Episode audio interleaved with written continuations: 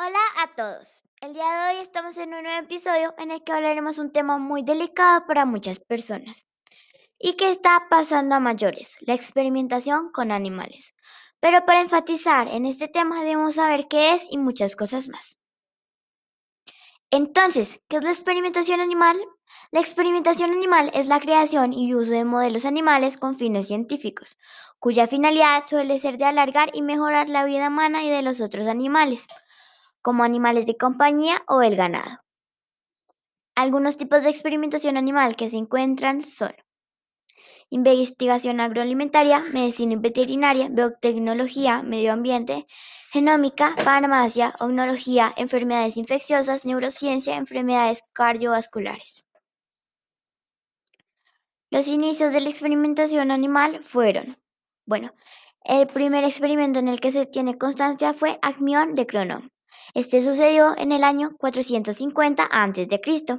Fue una sección en el nervio óptico que provocó la ceguera de un animal. Otros ejemplos que se encuentran son Alejandría Aerófago, 250-330 a.C. Este mostró la diferencia funcional entre nervios y tendones usando animales. Otro caso y ejemplo que se encuentra es Galeno, 130-210 después de Cristo. Este practicó técnicas de disección mostrando no solo la anatomía de ciertos órganos, sino también sus funciones.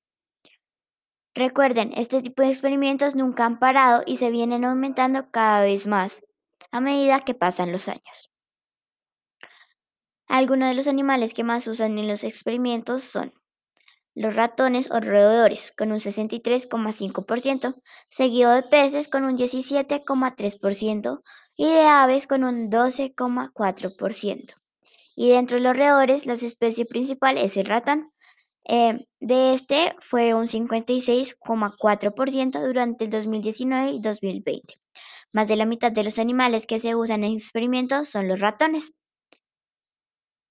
Esto sería todo por el día de hoy. Espero les haya gustado y por favor, según la información dicha anteriormente, tomemos conciencia de todos esos animales que sufren cada día para que la raza humana no, no tenga ningún riesgo con esos productos.